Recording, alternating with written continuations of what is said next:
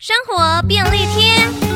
许多人会用卡式瓦斯炉煮火锅，但是高压的瓦斯罐直接丢进垃圾车，可能会引发意外。